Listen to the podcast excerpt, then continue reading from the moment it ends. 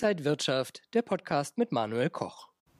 In der vergangenen Woche ist der Bitcoin deutlich unter die wichtige Marke von 30.000 US-Dollar gefallen. Der Ausverkauf geht also weiter. Warum sind die Kryptomärkte gerade so schwankend? Warum geht es so ins Minus? Das bespreche ich heute im IG Trading Talk mit dem Krypto-Experten Timo Emden, mir heute aus Frankfurt zugeschaltet. Timo, schön dich zu sehen.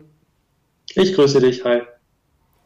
Timo, nicht nur die Aktienmärkte sind in der letzten Woche ordentlich volatil gewesen, auch die Kryptomärkte. Wenn wir mal auf die gesamte Kryptowelt schauen, haben die seit November, also da gab es das letzte Allzeithoch vom Bitcoin, haben sie insgesamt 1,4 Billionen Dollar an Marktkapitalisierung verloren. Was sind die Gründe dafür? Das ist eigentlich mehr oder weniger auch das Stichwort November vergangenen Jahres, Dezember vergangenen Jahres, ungefähr dieser Zeitraum. Da haben nämlich ja die Zinssorgen jenseits des Atlantiks, also in den USA, richtig Fahrt aufgenommen. Und das zieht sich bis heute hin. Konkret bedeutet das, dass die US-Notenbank hier die Zinsen ja mittlerweile ja sogar schon erhöht hat, aber auch noch weiter erhöhen möchte. Und hier stellt sich die Frage, wie stark möchte sie das tun? Also wie rasch möchte man hier an den Zinsschrauben drehen? Und das wiederum natürlich möchte sie tun, um die grassierende Inflation zu bekämpfen. Haben wir auch in der vergangenen Woche eine leichte Abschwächung gesehen der Inflationsdynamik, aber das reicht Anlegern nicht. Also ja, es wäre eine schöne Nachricht gewesen für Kryptoanleger womöglich, wenn die Inflation nachlassen würde. Die Inflationsdynamik tut sie aber nicht.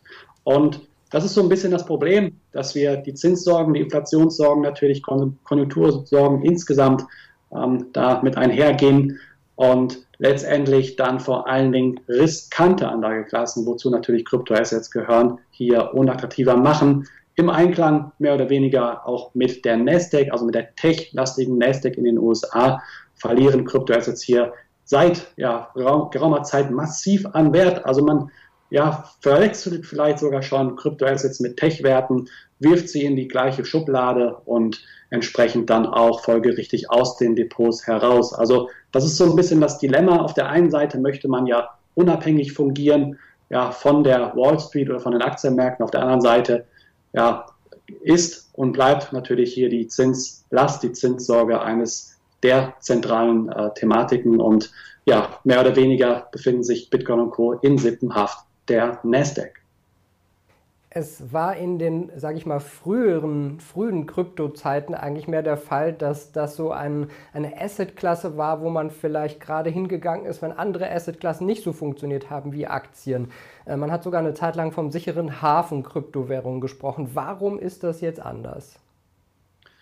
Ja, man muss letztendlich sagen, oder man kann sogar sagen, dass Kryptoassets eben auch an der Wall Street angekommen sind. Ja, sie sind etabliert als anerkannte Anlageklasse wir haben ja mittlerweile auch ja, das US-Kryptounternehmen äh, Coinbase, welches sogar gelistet ist an der Wall Street. Also man kann sogar mit äh, eben auf den äh, Wertverfall oder eben auf die Wertsteigerung wetten. Also sprichwörtlich kann man sagen, dass Kryptoassets eine etablierte Anlageklasse sind. Das wollen sie auch sein. Das war auch irgendwo das Ziel.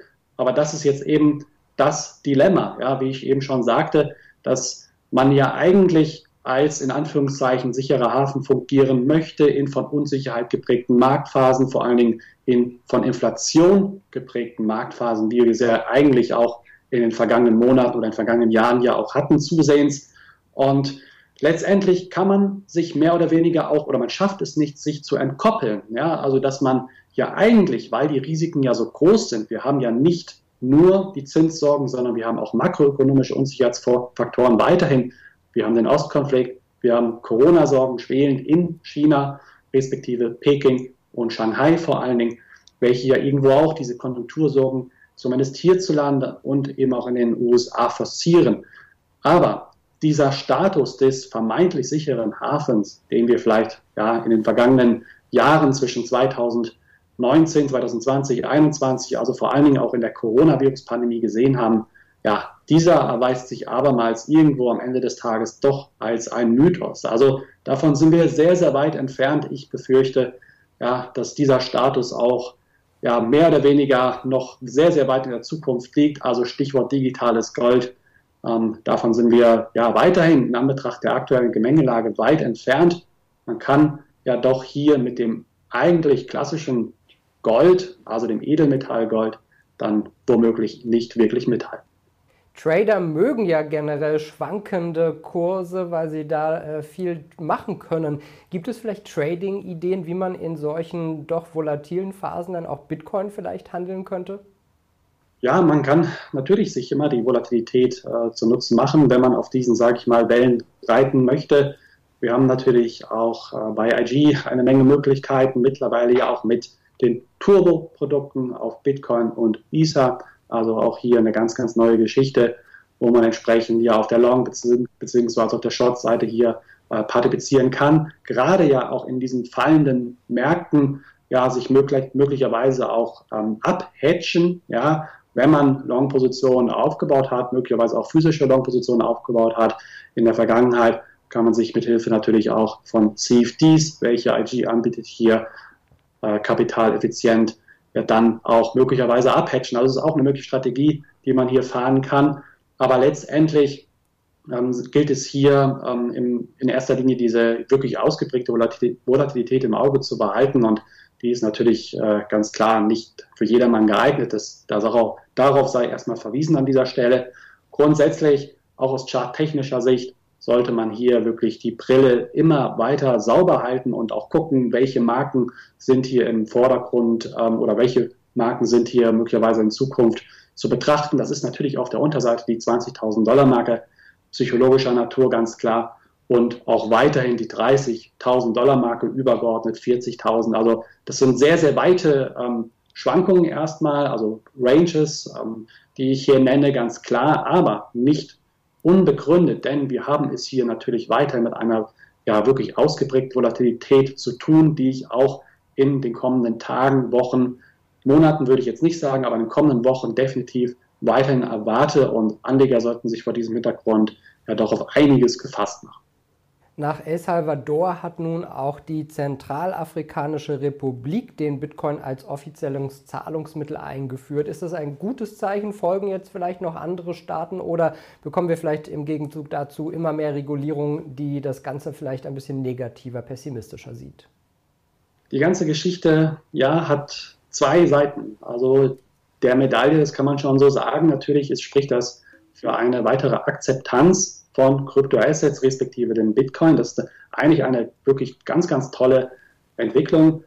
Und man darf auch nicht vergessen, dass viele Menschen auf dieser Welt gar kein Bankkonto besitzen. Ja, und Kryptoassets, respektive der Bitcoin, öffnet ja einen Zugang zur Finanzwelt, ja, auch transatlantisch, das heißt über die Ländergrenzen hinweg. Und das darf man nicht vergessen, dass plötzlich viele, viele Menschen Zugang zu Finanzen haben und Überweisungen äh, ganz praktisch auch tätigen können, möglicherweise zu, zu den Verwandten, Freunden, Familie, wie auch immer.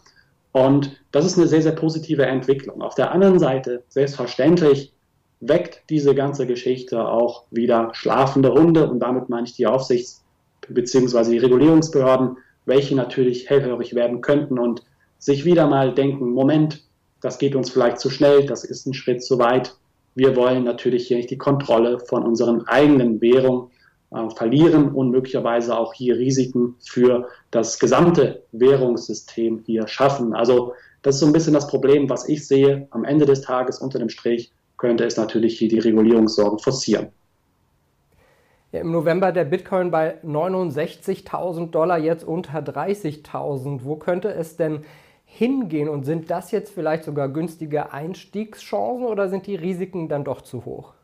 Da muss jeder Anleger natürlich ja, selber abwägen können, das ist ganz klar. Ich kann nur auf die Risiken an dieser Stelle abermals verweisen. Wir haben es mit einer wirklich ausgeprägten Volatilität zu tun und wir wissen natürlich nicht, hm, wo die Reise letztendlich beziehungsweise wo der Boden ja ist. Ich hatte bereits schon die 20.000 Dollar Marke genannt. Ich kann mir gut vorstellen, dass wir hier zumindest erstmal einen Abpraller sehen dann wieder in die andere Richtung. Natürlich ist ja die Frage, wie nachhaltig ist eine mögliche Trendwende, auch wenn sie kurzfristiger Natur ist. Ja, vielleicht muss man sich wirklich sogar mit Preisniveaus unterhalb der 20.000 hier wieder beschäftigen. Vielleicht die 14, vielleicht die 17.000. Also das ist aber eine Frage oder eine Antwort, die gar nicht so wichtig ist, meiner Meinung nach. Ich glaube, dass hier schon sehr, sehr lohnenswert eben auch der langfristige Blick ist, dass letztendlich auch dieser übergeordnete Aufwärtstrend, den wir immer noch sehen, wirklich ganz, ganz langfristiger Natur noch intakt ist. Und das ist erstmal die wichtige Message. Ja, und alle oder sämtliche Abgesänge auf den Bitcoin, auf Kryptoassets insgesamt, die wir heute oder auch in den vergangenen Tagen gesehen haben, ja, die sind wahrscheinlich verfrüht. Und letztendlich darf man nicht vergessen, wir haben es erstens mit einer weiterhin fantastischen Technologie zu, zu, ähm, zu tun, die funktioniert. Zweitens ist die Branche in den letzten Monaten und Jahren sehr, sehr stark gewachsen. Vielleicht etwas zu schnell, aber ja, mit Kinderkrankheiten, die man möglicherweise jetzt noch ausrauben möchte und ausrauben wird. Ganz gewiss, davon bin ich überzeugt. Und diese Tendenz könnte ja dann doch Kryptoassets langfristig gesehen, und hier meine ich wirklich betonend langfristig, dann ja möglicherweise wieder auch in die Karten spielen. Also ich denke, auch hier gilt in erster Linie, auch wenn es schwer ist, dann ja Ruhe zu bewahren, abwarten und Tee trinken. Sagt der Krypto-Experte Timo Emden. Timo, Dankeschön für die Einblicke in die Kryptowelt. Sehr gerne. Und Ihnen und euch, liebe Zuschauer, danke fürs Interesse am IG Trading Talk. Mehr Infos gibt's unter ig.com. Alles Gute und bis zum nächsten Mal. Und wenn euch diese Sendung gefallen hat, dann abonniert gerne den Podcast von Inside Wirtschaft und gebt uns ein Like.